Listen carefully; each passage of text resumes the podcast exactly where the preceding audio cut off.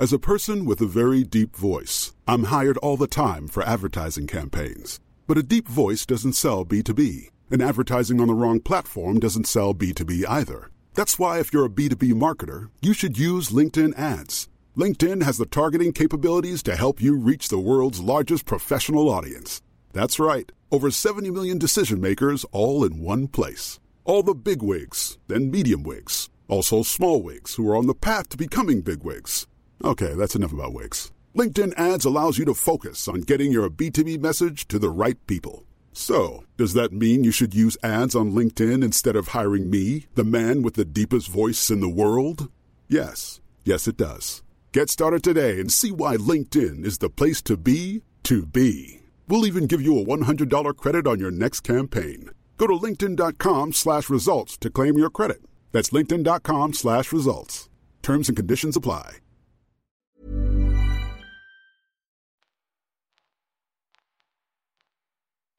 Mictlan Pictures presenta El Cuervo.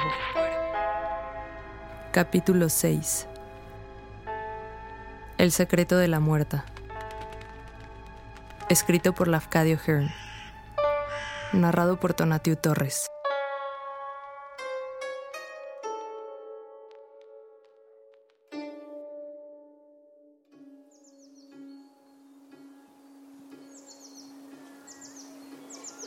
Hace mucho tiempo, en la provincia de Tamba, vivía un rico mercader llamado Inamuraya Ganske.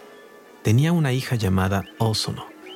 Como esta era muy bonita y sagaz, el mercader juzgó inoportuno brindarle solo la exigua educación que podían ofrecerle los maestros rurales. La confió, pues, a unos servidores fieles y la envió a Kioto, para que allí adquiriera las gráciles virtudes que suelen exhibir las damas de la capital. En cuanto la muchacha completó su educación, fue cedida en matrimonio a un amigo de la familia paterna, un mercader llamado Nagaraya, y con él compartió una dicha que duró casi cuatro años. Solo tuvieron un hijo, un varón, pues Osono cayó enferma y murió después del cuarto año de matrimonio. En la noche siguiente al funeral de Osono, su hijito dijo que la madre había vuelto y que estaba en el cuarto de arriba. Le había sonreído, pero sin dirigirle la palabra. El niño se había asustado y había emprendido la fuga. Algunos miembros de la familia subieron al cuarto que había pertenecido a Osono y no poco se asombraron al ver, a la luz de una pequeña lámpara que ardía ante un altar en el cuarto, la imagen de la muerta. Parecía estar de pie ante un tanz o cómoda que aún contenía sus joyas y atuendos. La cabeza y los hombros eran nítidamente visibles, pero de la cintura para abajo la imagen se esfumaba hasta tornarse invisible. Semejaba un imperfecto reflejo, transparente como una sombra en el agua. Todos se asustaron y abandonaron la habitación. Abajo se consultaron entre sí y la madre del esposo de Osono declaró, Toda mujer siente predilección por sus pequeñas cosas, y Osono tenía gran afecto por sus pertenencias. ¿Acaso haya vuelto para contemplarlas? Muchos muertos suelen hacerlo a menos que las cosas se donen al templo de la zona. Si le regalamos al templo las ropas y adornos de Ósono, es probable que su espíritu guarde sosiego. Todos estuvieron de acuerdo en hacerlo tan pronto como fuera posible.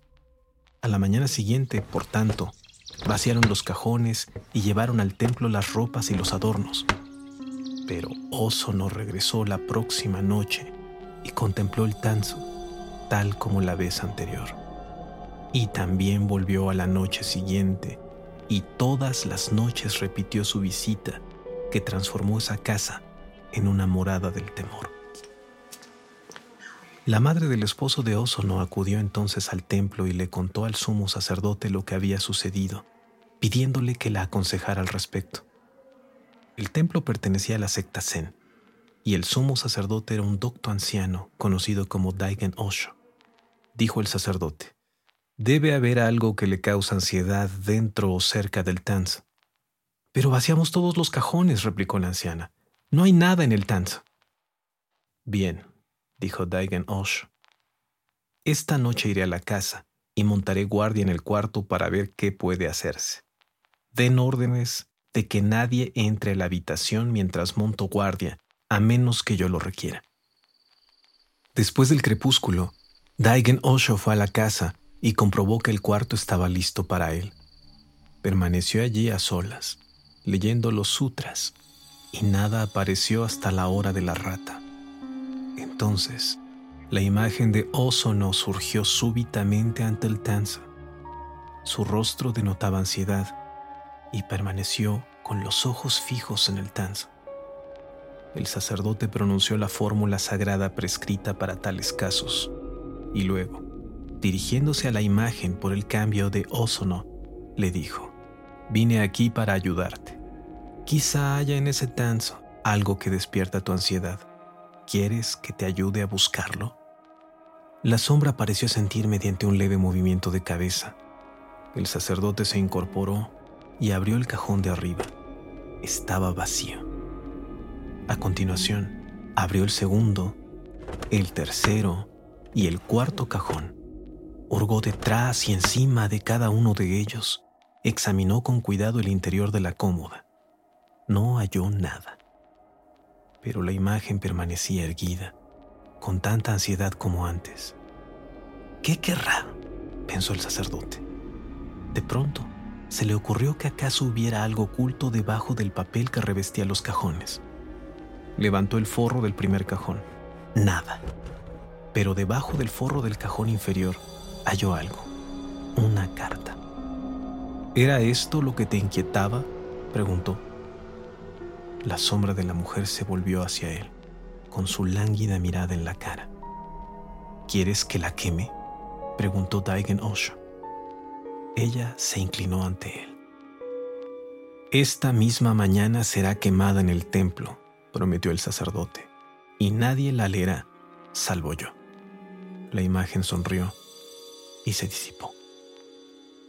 Rompía el alba cuando el sacerdote bajó las escaleras, a cuyo pie la familia lo aguardaba expectante.